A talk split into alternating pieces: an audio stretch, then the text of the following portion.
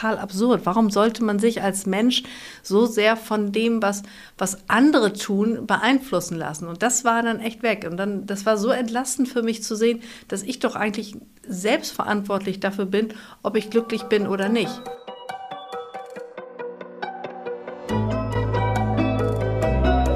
Forever Young, der Gesundheitspodcast vom Lanzerhof. Von und mit Nils Behrens.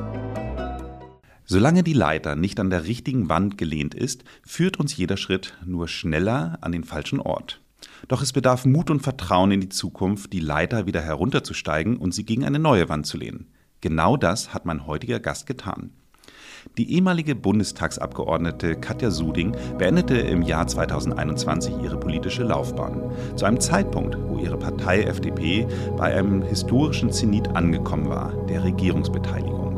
Katja Suding gehörte als stellvertretende Parteivorsitzende zu den bekanntesten Gesichtern der FDP. Ihr jahreslanges Kämpfen für eine Revolution des Bildungssystems kann jetzt endlich von den Liberalen mitgestaltet werden.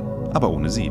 Eine Entscheidung, die sie aus freien Stücken für sich selbst getroffen hat. Warum? Hat sie in ihrem Buch Reißleine, wie ich mich selbst verlor und wiederfand, beschrieben. Und erzählt sie uns heute. Herzlich willkommen, Katja Sude. Hallo Nils. Liebe Katja, du bist meine erste Politiker im Podcast, ähm, wobei ich gar nicht sagen würde, ob du dich heute noch so bezeichnen würdest. Eher nicht. Ähm, ich habe ja meine aktive politische Laufbahn verlassen, schon das ist ja schon einige Monate jetzt her, ein gutes halbes Jahr, letztes Jahr ähm, im Oktober. Ähm, deswegen bin ich immer noch politisch interessiert, aber ich würde mich nicht mehr als Politikerin bezeichnen. Okay, sehr gut. Wir sind ja auch kein Politik-Podcast, sondern ein Gesundheitspodcast. Und Eben. ich habe dich ja bewusst wegen deines neuen Buches eingeladen. Ähm, und äh, wie der Titel sagt, ist, äh, wie ich mich selbst verlor und wiederfand. Ähm, hast du dich wiedergefunden? Also ich bin auf jeden Fall auf dem Weg dahin. Ähm, sicherlich ist das eine Reise, die, die man auch geht und das ist es bei mir auch. Aber ähm, ja, der Schritt raus aus der Politik zu gehen, nicht mehr zu kandidieren für Mandate und Ämter, der war für mich richtig und ich fühle mich jetzt wieder back on track, fühle mich wieder wohler und bin total gespannt, was das Leben noch so bieten wird. Ja, da kommen wir gleich nochmal zu. Ähm, ich möchte ein bisschen früher ansetzen, weil ähm, du, also es ist ja in erster Linie ein Buch, was so ein Stück weit deine politische Karriere auch mit begleitet, deine Beweggründe auch an verschiedenen Stellen, auch die ich sag mal, Herausforderungen und Probleme, die du auch an der einen oder anderen Stelle hattest. Und ähm, ich gehe aber nochmal weiter zurück in deine Kindheit, weil das etwas ist, äh, wo ich noch nie so drüber nachgedacht habe und es wirklich für mich sehr, sehr spannend ist. Du kommst ursprünglich aus Fechter. Mhm und äh, bist da auf ein katholisches Mädchengymnasium gegangen. Und äh, du schreibst da so schön in deinem Buch drüber, dass das dein Rollenverständnis im Hinblick auf die Geschlechterverteilung geprägt hat. Und ähm, das wäre total nett, wenn du das unseren HörerInnen mal, mal mitteilst, äh, was da der Unterschied ist. Ja, das ist, ähm, und zwar, es hat mich positiv geprägt, würde ich sagen. Ähm, ich bin eben auf einer Schule aufgewachsen, äh, in der es keine Jungs gab. Deswegen sind so ähm, Stereotype, die manchmal bewusst oder unbewusst vielleicht von Lehrern oder auch von Mitschülern ähm, ausgetragen werden, die gab es bei uns nicht. Also ganz konkret, bei uns gab es niemanden, der uns sagte, ja, das mit Mathe und Physik-LK, das wäre vielleicht doch eher was für, für die Jungs, macht ihr doch mal Deutsch oder Englisch, das ist mal so ganz platt gesagt. Ähm, das gab es bei uns nicht. Also wir haben wie selbstverständlich, ich selber hatte Mathe-LK, wir hatten Physik-LK, LK. Das haben wir einfach gemacht.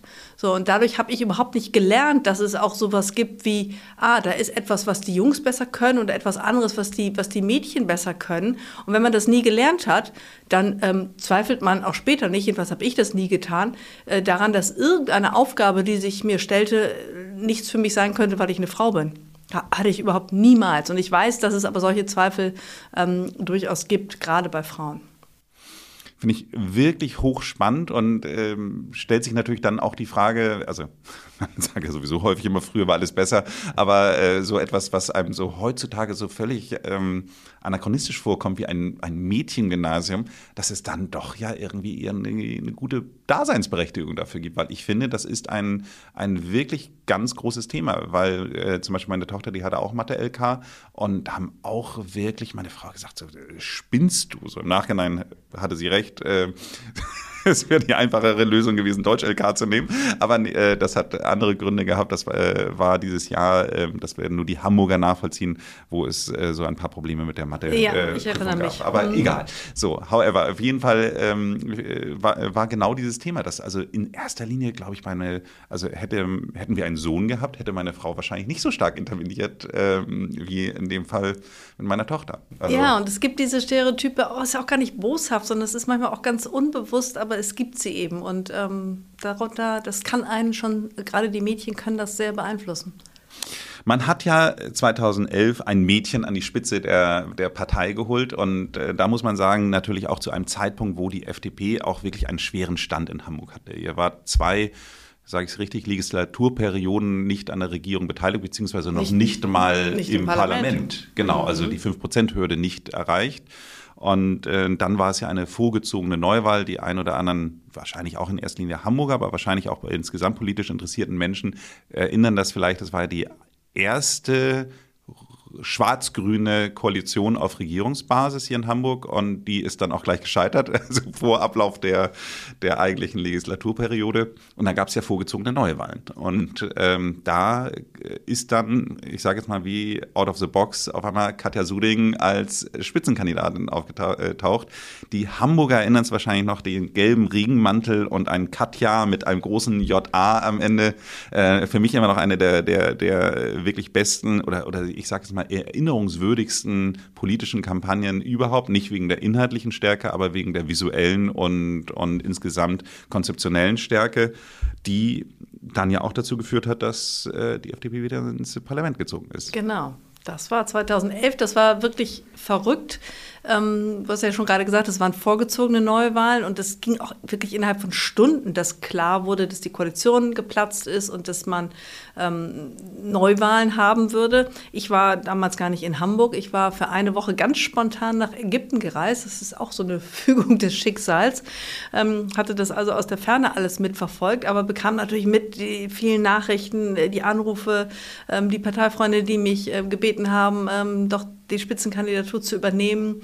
Und ich konnte mir das dann alles in, in Ruhe ähm, was heißt in Ruhe, aber ich konnte es mir in ähm, Ägypten überlegen, habe dann aber auch sehr schnell nach einem Telefonat äh, mit meinem damaligen Mann ähm, entschieden, dass ich mir das durchaus vorstellen kann und habe dann noch ein paar Tage für mich da in der Ruhe genossen, bevor ich dann zurückkam und sich dann echt mein Leben komplett äh, geändert hat. Es wurde alles auf den Kopf gestellt. Ich hatte bis dahin ja ein ganz normales Leben, dachte ich jedenfalls, und wurde dann von einem Tag auf den anderen in die Öffentlichkeit gezerrt, musste diese Kampagne irgendwie wuppen mit meinem Team, hatte ja auch nicht wirklich Erfahrung darin. Ich hatte das ja bis dahin noch nie gemacht und habe da wirklich eine, eine, echt steile Lernkurve hingelegt. Ähm, ja, und dann hat es am Ende geklappt und dann ging das weiter mit der Lernkurve, weil dann war ich auf einmal Fraktionsvorsitzende, befand mich in einem Landesparlament ohne parlamentarische Erfahrung. Also es war schon eine verrückte Zeit. Das beschreibst du in deinem Buch auch ganz gut und ich finde, es ist äh, für mich hochspannend, dass du sehr viel davon immer redest, dass du immer wieder mit Aufgaben konfrontiert warst, die du zum ersten Mal gemacht hast, wo du auch noch nie anderen über die Schulter gucken konntest, wie die das denn mal gemacht haben. Und äh, du auch persönlich eigentlich immer das Gefühl hattest, dass du dem eigentlich gar nicht gewachsen bist. So, das ist ja so ein bisschen, ich glaube, es heißt in der Psychologie so das Hochstapler-Syndrom. Das heißt nicht, dass du eine Hochstaplerin bist, sondern dass du immer das Gefühl hast, dass du äh, eine Hochstaplerin bist, weil du es eigentlich gar nicht kannst. Du hast es ja nachher dann doch auch äh, überwiegend bravourös dann hinbekommen. Aber trotz allem, also was, was glaubst du, woher kam das, dass du, dass du immer dieses, dieses Gefühl hattest, dem eigentlich nicht gewachsen zu sein?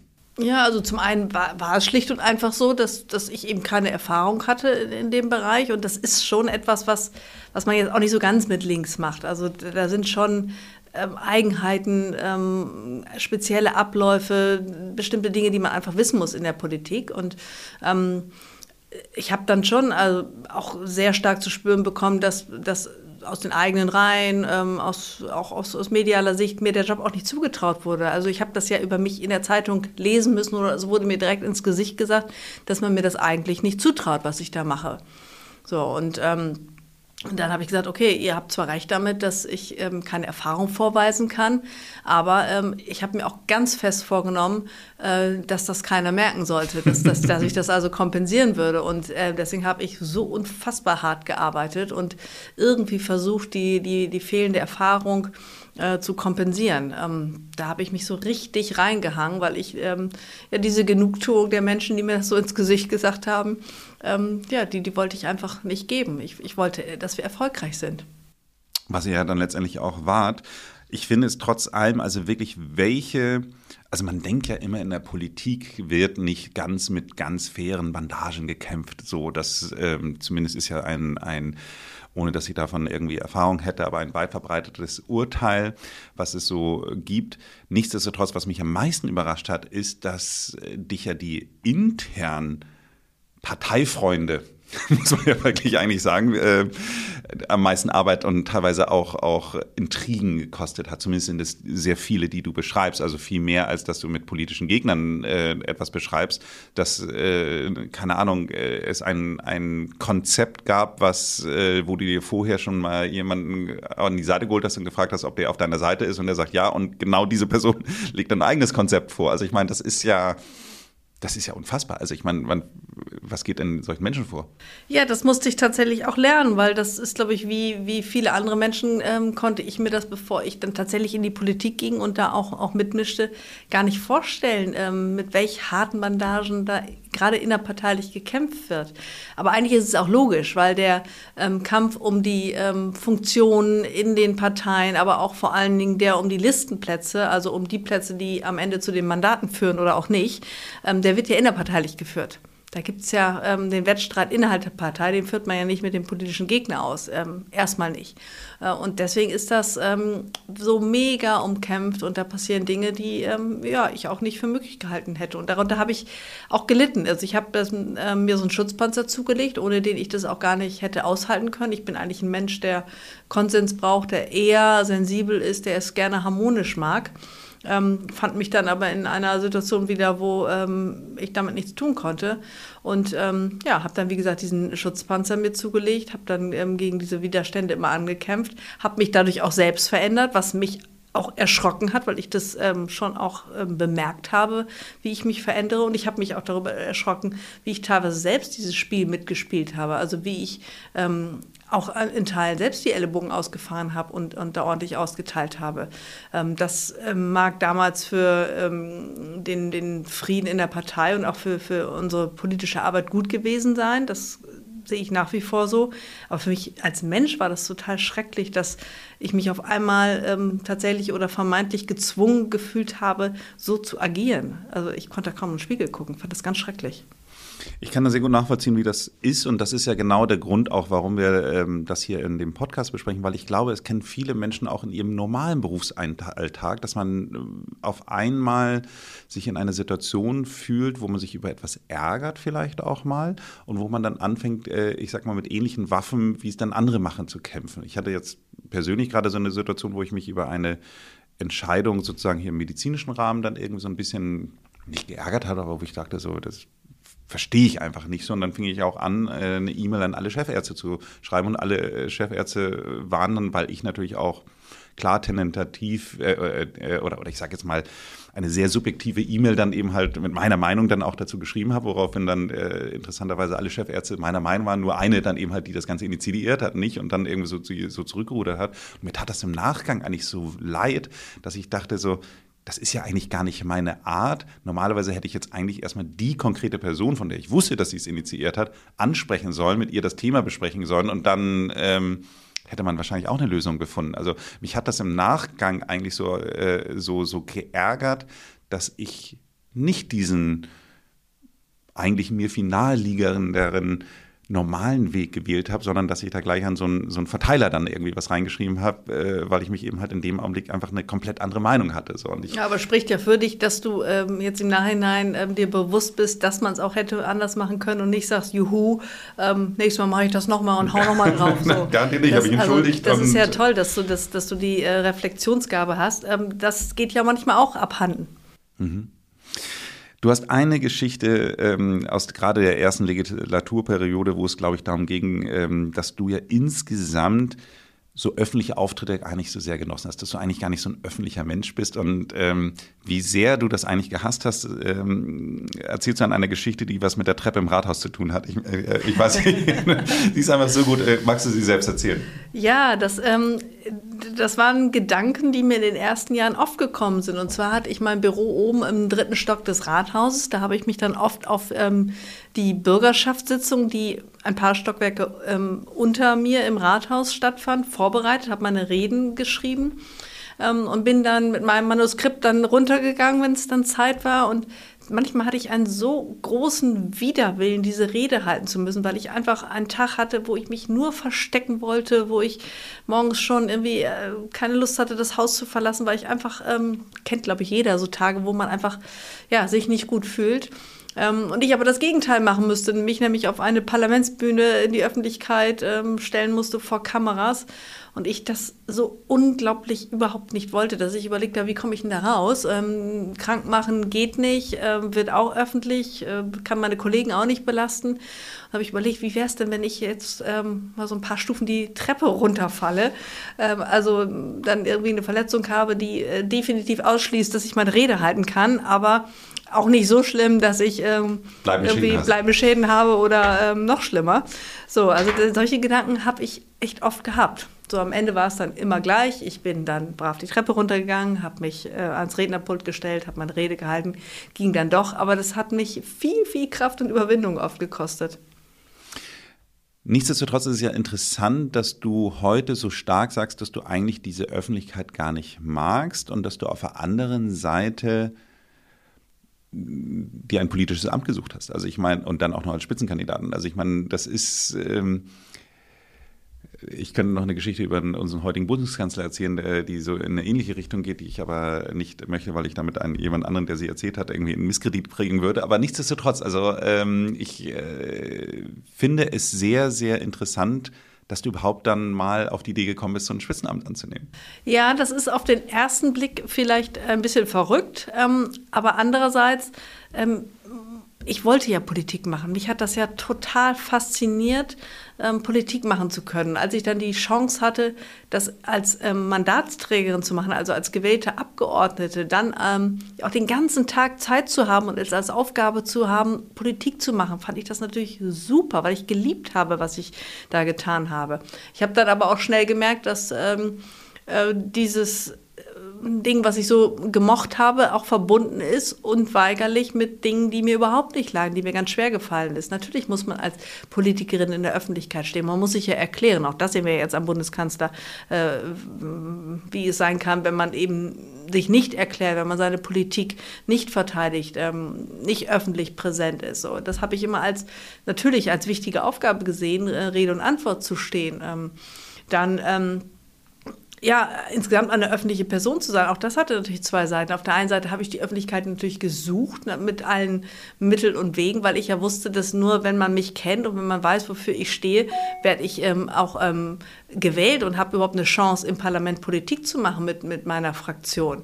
Ähm, als Mensch, Katja, hätte ich darauf super gerne verzichtet. Also ich wäre gerne lieber ähm, unsichtbar und unerkannt weiter durch Hamburg gelaufen und durch äh, die Republik. Das hätte mir persönlich äh, sehr viel mehr äh, Spaß gemacht. Und so waren es dann so unterschiedliche Dinge, die ähm, dann einfach zusammenkamen, die man aber auch ähm, nur als Paket bekam. Du wärst gerne so der Crow der Politikerin gewesen, so oh, mit einer Panda-Maske. Und Großartig, ja. Ist dann noch nicht akzeptiert. Leider noch nicht akzeptiert. Ne? Der, bei Despunk hat es auch funktioniert, aber Politiker gibt es bisher noch keine guten Beispiele.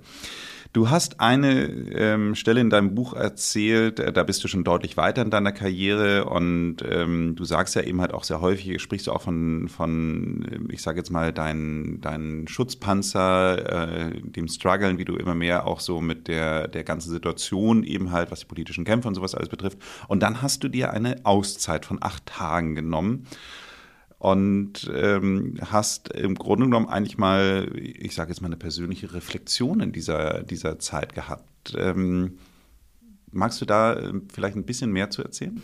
Ja, das war tatsächlich schon gegen Ende meiner politischen Zeit. Das war ähm, im Sommer 2020 ähm, ich hatte da schon seit einigen Monaten echte Zweifel, ob ich ähm, noch mal weitermachen möchte, also noch eine Legislaturperiode im Deutschen Bundestag dranhängen ähm, wollte. Hatte auch den Hintergrund, dass ähm, im, im, Herbst 2020 bereits die Listenaufstellung für die Bundestagswahl 21 stattfand. Also man sich relativ früh dann auch entscheiden musste, will ich noch mal oder will ich das nicht. Und ähm, wie gesagt, da hatte ich extreme Zweifel, war aber hin und her gerissen ähm, zwischen dem, was ich ähm, gerne tue als Politikerin. Also ich hatte meine Themen, für die ich weitergebrannt habe, die Bildungspolitik. Wir waren mitten in der Corona-Pandemie, da haben wir ja gesehen, welche Schwächen unser Bildungssystem hatte. Ich und noch hat. Äh, noch hat.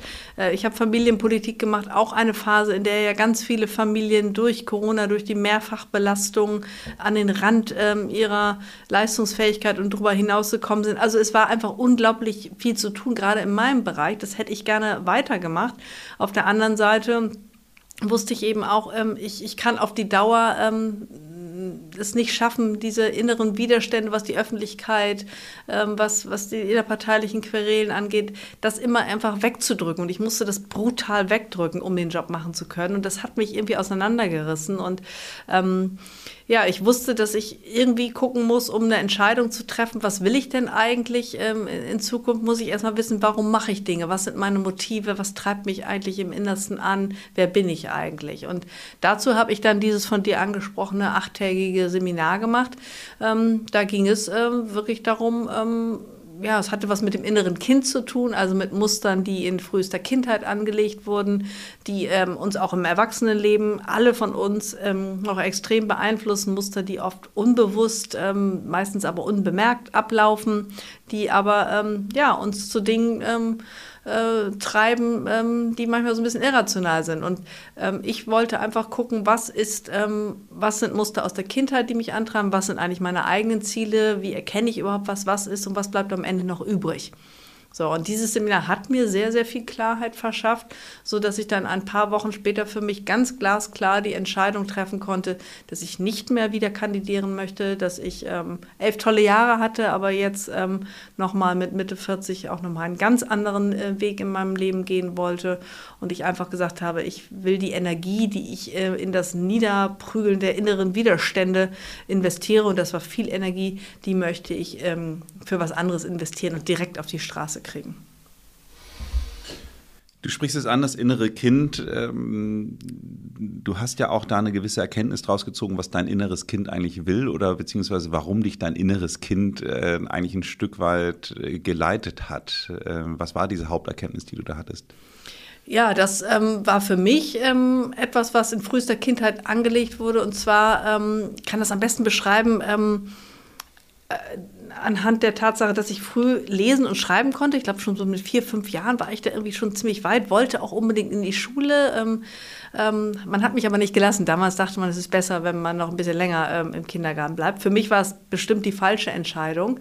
Und ähm, ich habe da als Kind, ähm, glaube ich, ähm, so bin ich inzwischen sicher, die, die Erkenntnis rausgezogen, dass man gar nicht sieht, was ich eigentlich kann, dass es gar nicht wahrgenommen wird. Und wenn das dann eben so ist, dann muss ich mich eben noch mehr anstrengen, damit man überhaupt sieht, was ich kann. Und ähm, ja, das ist ein Muster, was, was ähm, auch geblieben ist im Erwachsenenleben. Also es, es gibt in mir oder es gab in mir äh, Muster, die mich zur Höchstleistung angetrieben haben, ähm, die mich über meine Leistungsgrenze hinaus gepusht haben, um, äh, weil wahrscheinlich irgendwas in mir äh, gesehen wollen ähm, äh, wollte, ähm, zeigen wollte, was es eigentlich kann, was es drauf hat. Dafür ist Politik natürlich prädestiniert. Das findet in der Öffentlichkeit statt. Alle nehmen das irgendwie wahr, kommentieren, was man da tut. Ähm, das war eben neben dem, ähm, was ich auch als Motive hatte, natürlich Politik machen zu wollen, war etwas, war eben auch etwas, was mich angetrieben hat. Und das habe ich einfach mal auseinandersortiert ähm, und hat mir geholfen, ähm, für mich den richtigen Weg zu finden. Du sprichst in deinem Buch ja nicht darüber, was das für ein Seminar ist. Ich denke aber wahrscheinlich, so wie es sich anhört, ist das eins von diesen Hoffmann-Seminaren. Die sind ja ähm, weltweit sehr, sehr anerkannt. Es gibt äh, in Deutschland gibt es einen äh, etwas merkwürdigen Artikel, ich glaube im Stern, äh, darüber, der ähm, dem Ganzen irgendwie es nicht ganz unumstritten macht. Nichtsdestotrotz, äh, was ich so interessant finde dabei, ist, ähm, dass äh, man ja immer denkt, man müsste was von seiner Kindheit aufarbeiten. Und äh, das, wenn man sich mit dem Hoffmann-Seminar ein bisschen beschäftigt, ist ja überhaupt nicht so. Es geht ja gar nicht darum, das zu bewerten mit negativ oder positiv, sondern es sind einfach gewisse Dinge und Werte, die wir von unseren Eltern mitbekommen, die für unsere Eltern vielleicht richtig sind, aber nicht zwingend für uns richtig sind. So und das finde ich eigentlich einen total spannenden Ansatz eigentlich bei der ganzen Geschichte, dass man sagt, eigentlich sind, sind Kinder wie so ein leeres Gefäß, in das, äh, oder vielleicht nicht ganz leeres Gefäß, aber in das dann im Grunde genommen eigentlich die Eltern ihre Inhalte reinkippen und man einfach gucken muss, ob diese Inhalte eigentlich für das Gefäß passen. Ist es soweit halbwegs richtig? Ja, ich bin ja auch kein Pädagoge, deswegen ist das für mich auch schwer zu sagen, aber es ist tatsächlich das, das, ähm, der Hoffmann-Prozess gewesen und es gibt da ähm, eine Presseveröffentlichung von zwei Autorinnen, die ähm, meines Wissens an dem Seminar nie teilgenommen haben. Deswegen äh, kann ich nur jedem empfehlen, der sich dafür interessiert, äh, den Artikel nicht zu lesen, nicht zu lesen oder äh, ihn einfach nicht überzubewerten, sondern sich selber zu informieren, mit Menschen zu sprechen, die ähm, am Seminar teilgenommen haben. Und ja, es geht tatsächlich ähm, darum, ähm, ich versuche es nochmal in Worten zu beschreiben, also die, die Konditionierung, die man ähm, aus der frühen Kindheit eben im Umgang vor allen Dingen mit den Eltern ähm, gewonnen hat, dass man die erkennt und ähm, es schafft, dass sie einen heute nicht mehr leiten lassen, weil es eigentlich die falschen Motive sind, die uns heute antreiben. So, es sind immer noch ähm, Handlungsweisen, die, die wir heute gar nicht mehr brauchen, weil wir heute ganz andere zur Verfügung hätten als erwachsene Menschen. So, so kann ich es, glaube ich, am allerbesten beschreiben. Und das, was man ja wirklich sagen muss, was du in deinem Buch sehr positiv beschreibst, ist, du hast vorher sehr stark immer von einem Schutzpanzer gesprochen. Ähm, nach dem Seminar sprichst du eher äh, von einem für dich geschützten Raum, den du dir geschaffen hast. Also quasi eine Art inneren Zufluchtsort, in dem du im Hier und Jetzt bist. Und äh, ich glaube, spätestens jetzt ist der Punkt, wo alle unsere HörerInnen sagen, genau diesen Raum suche ich auch. ja, und den, der ist ja immer da. Ähm, ich habe ihn nur lange auch, auch ähm, nicht wirklich erkannt, auch nicht gefunden, aber jeder hat ja diesen Raum. Also ähm, ähm eine der krassesten Erfahrungen äh, und Erkenntnisse nach ähm, dem Hoffmann Prozess war eben, dass ich mich nicht mehr abhängig gemacht habe von, von, dem, was in meinem Außen stattfand. Also früher war ich jemand, das glaube ich kennen auch viele, ich war dann happy, wenn ähm, irgendwie ich einen Antrag durchbekommen habe oder ein Auftritt super lief oder ich eine tolle ähm, Presse veröffentlicht hatte, mich da jemand gelobt hat oder ich irgendwie eine Wahl gewonnen habe. Also Dinge von außen haben mich beeinflusst, genauso aber auch ins Negative. Wenn irgendwas nicht äh, gut lief, wenn ähm, irgendjemand meine ähm, Position im Bausch und Bogen öffentlich zerrissen hat oder was auch immer, dann, dann war ich geknickt. Und das ist ja einfach total absurd. Warum sollte man sich als Mensch so sehr von dem, was, was andere tun, beeinflussen lassen? Und das war dann echt weg. Und dann, das war so entlastend für mich zu sehen, dass ich doch eigentlich selbstverantwortlich dafür bin, ob ich glücklich bin oder nicht was stört mich das denn im Außen? Also was ändert es auch? Was, es ändert ja meine Persönlichkeit, mein Wesen, mein Innerstes nicht, wenn da draußen wie so ein Film irgendwas abläuft. Sondern ich kann doch entscheiden, wie ich damit umgehe. Und ich kann entscheiden, ähm, trotzdem ähm, happy und glücklich und zufrieden zu sein und mich als, als ähm, wertvollen Menschen anzusehen. So, das ähm, konnte ich dann auf einmal. Das war etwas, was mir früher echt schwer fiel. Und ähm, das hält bis heute an. Und das ist so schön, wenn man eben nicht davon abhängig ist, was im Außen passiert.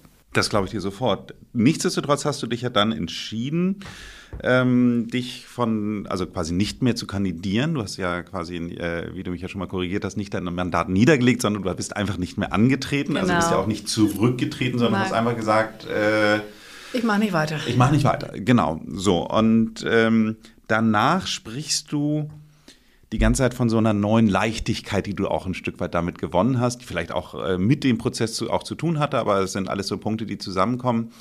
Nichtsdestotrotz stellt sich natürlich die Frage, kein Moment der Reue? Nein, Reue nicht. Es gab einen Moment, äh, beschreibe ich auch in meinem Buch, ähm, an dem ich nochmal echt schlucken musste. Und das war der Tag ähm, Anfang Dezember 2021, als der Koalitionsvertrag, also der, der Ampelkoalitionsvertrag, vorgestellt wurde und auch das neue Kabinett. Wo du auf der Range warst? Genau, da war ich, ähm, also das, ich hatte das totale Kontrastprogramm. Ich saß ähm, auf einer Ranch, auf, so in der Prärie. Es war echt auch noch warm, so T-Shirt-Wetter. Und ich wusste eben in, in Berlin, da ist jetzt äh, nieselig, feucht, kalt, dunkel, äh, Corona rauf und runter. So, und da wurde eben dieser Koalitionsvertrag vorgestellt. Und ich weiß ja, wie sich das anfühlt, welche ja, was für ein Adrenalin äh, da drin steckt, welche Stimmung, wenn was Neues losgeht und man in den Startlöchern steht und oh, man, man irgendwie Gas geben will. Und ich wäre ja Teil des Ganzen gewesen, hätte ich weitergemacht. Und ähm, saß dann aber eben im, im, Niemandsland. Und da dachte ich mir so, wow, diese eine Entscheidung, ähm, nicht mehr weitermachen zu wollen, dieser eine Satz, ich kandidiere nicht mehr, der hat einen so unfassbaren Impact. Da musste ich dann wirklich nochmal so ein bisschen für mich ähm, auf der Range spazieren gehen, ähm, kurz nachdenken und äh, das Ganze nochmal einordnen Partnerin. War dann aber ganz schnell so, dass ich für mich wieder klar gekriegt habe, dass alles richtig ist, äh, dass ich das genauso will, dass ich mich ähm, freue, dass ähm, wir jetzt in eine Koalition geben als, als, als FDP und freue mich, dass, dass, dass da auch Punkte ähm, im Koalitionsvertrag drin sind, an denen ich selber noch mitgearbeitet habe. Aber für mich als, als Mensch, Katja, bin ich froh, dass ich jetzt einen anderen Weg gehe. Ja, du hast ja damals auch die, die erste Koalitionsverhandlung damals noch für die äh, Jamaika-Koalition hast ja auch noch mitgemacht. Also von daher, genau. du weißt ja, wie es sich anfühlt, ja, eine Koalition zu verhandeln. Ich weiß das, ja. Du sprichst in deinem Buch auch von deinen Ängsten vor der Zukunft. Das heißt also insbesondere, die ja natürlich auch verbunden war mit dieser Änderung der, der Karriere oder, oder dem bewussten nicht mehr antreten, hast du ja auch gedacht, so, okay, äh, wovon lebe ich denn eigentlich so in der Zukunft? Und ich hatte ja eingangs so dieses Leiterbeispiel genannt, äh, dass man ja auch sich trauen muss, von der Leiter runterzusteigen. Ähm, sind die Ängste noch da oder würdest du sagen, ähm, jetzt, wo, wo du von der Leiter runtergestiegen bist, hast du das Gefühl, nee, es geht wieder bergauf? Nee, die sind nicht mehr da, aber sie waren lange da, weil es ist, äh, so wie du es richtig beschrieben hast, ähm, anders als manche Menschen ähm, glauben, ist es nicht so, dass man mit Mitte 40 aus, äh, aus einer Legislaturperiode Bundestag kommt und dann äh, abgesichert wäre. Dem ist überhaupt nicht so. Das heißt, wenn man nicht gerade vermögend ist, was ich nicht bin, dann muss man einfach arbeiten, um sich zu finanzieren. Ich habe auch noch zwei Kinder. So, deswegen habe ich schon überlegt, okay, was, was passiert denn eigentlich? Was, was kommt denn danach? Ich war elf Jahre äh, Vollzeit in der, in der Politik erst in Hamburg, dann im Bundestag. Und ähm, ja, ich, ich hatte ja kein Angebot. Ähm, ich habe ja nicht aufgehört, weil irgendjemand mir gesagt hat, du kommst zu mir, viel, verdienst bei mir viel Geld. So, ich, ich wusste ja gar nicht, was passieren würde. Und ähm, das war einer der, der ähm, Gründe, warum ich mal so überlegt habe, kann ich das überhaupt machen? Ich habe dann aber und das ist bis heute so, ähm, all diese Ängste weggedrückt und mich, mich einfach ähm, ja, dem Leben geöffnet und gesagt, das, das wird schon passieren. Nimm mal alles, was dich irgendwie blockieren könnte, Angst äh, gehört dazu, ähm, Trauer, Wut, alles, was so an negativen Emotionen da ist, schieb das mal einfach beiseite und öffne dich den schönen Dingen des Lebens. Da passieren so, so tolle Dinge und ich glaube, das kennen wir auch alle, dass ähm, die schönsten Dinge immer dann passieren, wenn wir gar nicht damit rechnen und wenn wir einfach frei und offen für, für Dinge sind. Und ähm, diesen Weg gehe ich jetzt und ähm, glaube, dass ich jetzt äh, in einer Situation bin, wo schöne Dinge passieren und ich auch erkenne, wenn sie passieren und ich dann auch zugreifen kann. Und ähm, deswegen habe ich nach dem Ausstieg aus dem Bundestag auch durchaus äh, wieder gut Fuß gefasst. Und ich habe auch über das Bild nachgedacht, was du gesagt hast mit der Leiter. Ich weiß gar nicht, ob ich wirklich die Leiter heruntergestiegen bin wieder oder ob ich nicht einfach da geblieben bin und eine andere Leiter als vielleicht die, die direkt da stand, genommen habe, sondern ähm, eigentlich ging es ja immer weiter. Ich bin ja gar nicht ähm, ich habe ja nicht ähm, irgendwie einen Irrtum korrigiert. Elf Jahre Politik war nichts für mich, sondern ähm, das waren tolle Sachen und ich bin von da aus weitergegangen. Mhm. Ja, sehr interessant. Ich kann dich da so ein bisschen, wir sind äh, in der Woche, wo wir jetzt gerade die äh, Folge aufnehmen, ist gerade eine Folge online gegangen mit äh, Jörg Schweikert. Der war Vorstand, ähm, Finanzvorstand bei Axel Springer und ist krank geworden, hat danach sein Leben geändert, äh, hat sich sehr stark mit dem Thema Grüntee beschäftigt und hat dann eine Firma daraus gegründet, die heute mittlerweile nicht der Marktführer für Grüntee, aber der Marktführer für Supplements in Deutschland ist, Sunday Natural. Und ähm, weil der sich einfach komplett dem Thema Gesundheit verschrieben hat. So, also von daher ähm, ist er für mich so der Inbegriff des äh, sage ich mal so Beispiels, wenn du etwas machst, woran du glaubst, wofür du, dein, du brennst, deine, dein, dein Interesse auch da ist, dann kannst du auch damit dann wieder erfolgreich werden, beziehungsweise äh, er wahrscheinlich für seinen äh, Bereich, würde ich sagen, ist deutlich erfolgreicher, als er es vorher in seiner Finanzkarriere war. Also von daher ähm, wahrscheinlich wird es sich für ihn viel leichter anfühlen. Das wird sich wahrscheinlich oft gar nicht anfühlen wie Arbeit. Wenn man das tut, was man liebt, ähm, dann fliegt man ja so mit. Dann gibt es natürlich auch mal Dinge, die, die nerven, aber insgesamt ähm, ähm ist man im Flow und das ist, glaube ich, äh, schön. Voll, voll. Also äh, Jörg ist, äh, also Yoshi ist komplett im Flow, das kann ich einfach nur so sagen.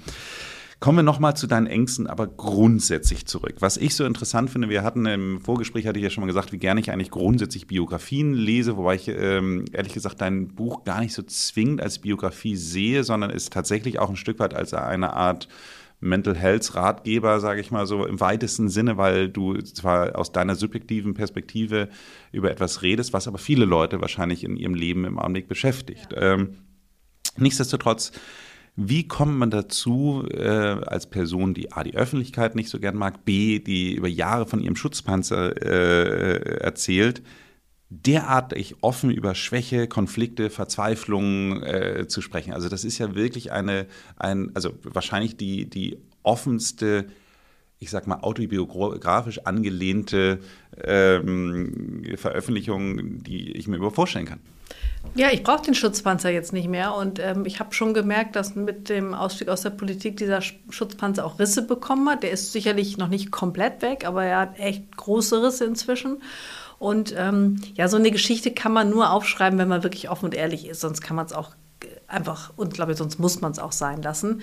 Ähm, bei mir gab es zwei Motive, warum ich das überhaupt gemacht habe. Zum einen, ähm, ja, ich, für mich war das so wie, wie therapeutisches Schreiben. Ich habe das geliebt, nochmal zurückzugucken, nochmal zu reflektieren, auch nochmal so Zusammenhänge zu erkennen, nochmal zu gucken, wie war das eigentlich, wie ging es mir eigentlich damals. Das hätte ich in der Zeit überhaupt nicht hinbekommen. Also damals habe ich mich auch so abgekapselt und so zugemacht, dass ich die Frage, wie geht es mir eigentlich, überhaupt nicht hätte beantworten können. Hätte ich sie damals ehrlich beantwortet, hätte ich wahrscheinlich viel früher äh, schon die Reißleine gezogen. So, also das war für mich einfach ähm, ein super guter Abschluss, nochmal zu schreiben, habe das unglaublich gerne auch getan. Und zum anderen, du hast eben schon angesprochen, dass es sicherlich auch andere Menschen gibt, in, die in, in, einer Position sind wie ich, dass sie sich fragen, sind sie noch richtig da, wo sie sind? Dafür muss man ja nicht in der Politik sein. Das geht ja in jeder Branche, in jeder Lebenslage.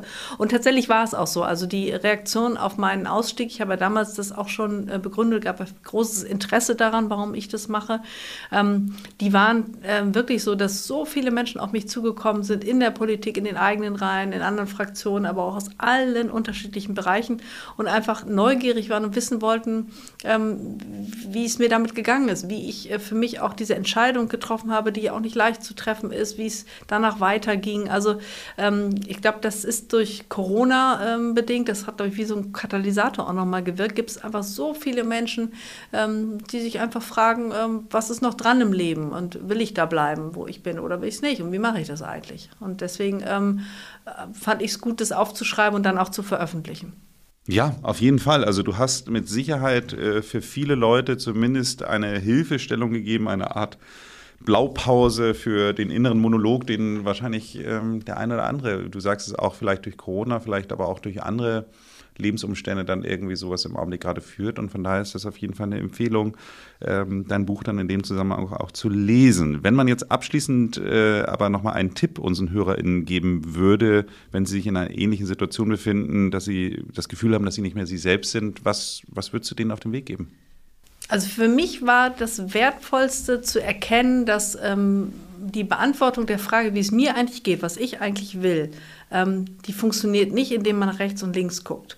Also ich hätte ja genauso gut sagen können, Mensch, ähm, da gibt es ähm, meinen Kollegen aus der Fraktion, der redet so unglaublich gerne, dem macht das alles nichts aus, hier in der Öffentlichkeit zu stehen, ähm, kann ich doch auch. So, also nach rechts und links zu gucken, bringt überhaupt nichts. Man muss auf sich selbst gucken. Und das äh, ist eigentlich eine ziemlich banale Erkenntnis. Ich habe aber ein bisschen gebraucht, um ähm, dahin zu gelangen, einfach gnadenlos zu gucken, was will ich eigentlich? Wie bin ich gestrickt? Was sind meine Bedürfnisse? Was kann ich? Was will ich eigentlich? Wofür brenne ich? Und äh, einen Weg zu wählen, der dazu passt. Und deswegen würde ich in meinem Buch auch nicht empfehlen, geht jetzt alle aus euren Jobs raus oder so. Also auf gar keinen Fall, wer wäre ich auch, sondern es ist eher ein Plädoyer, ähm, finde zu dir selbst und guck ähm, dann ganz klar und ganz ehrlich, was, was für dich der richtige Weg ist. Und dann geh ihn auch konsequent.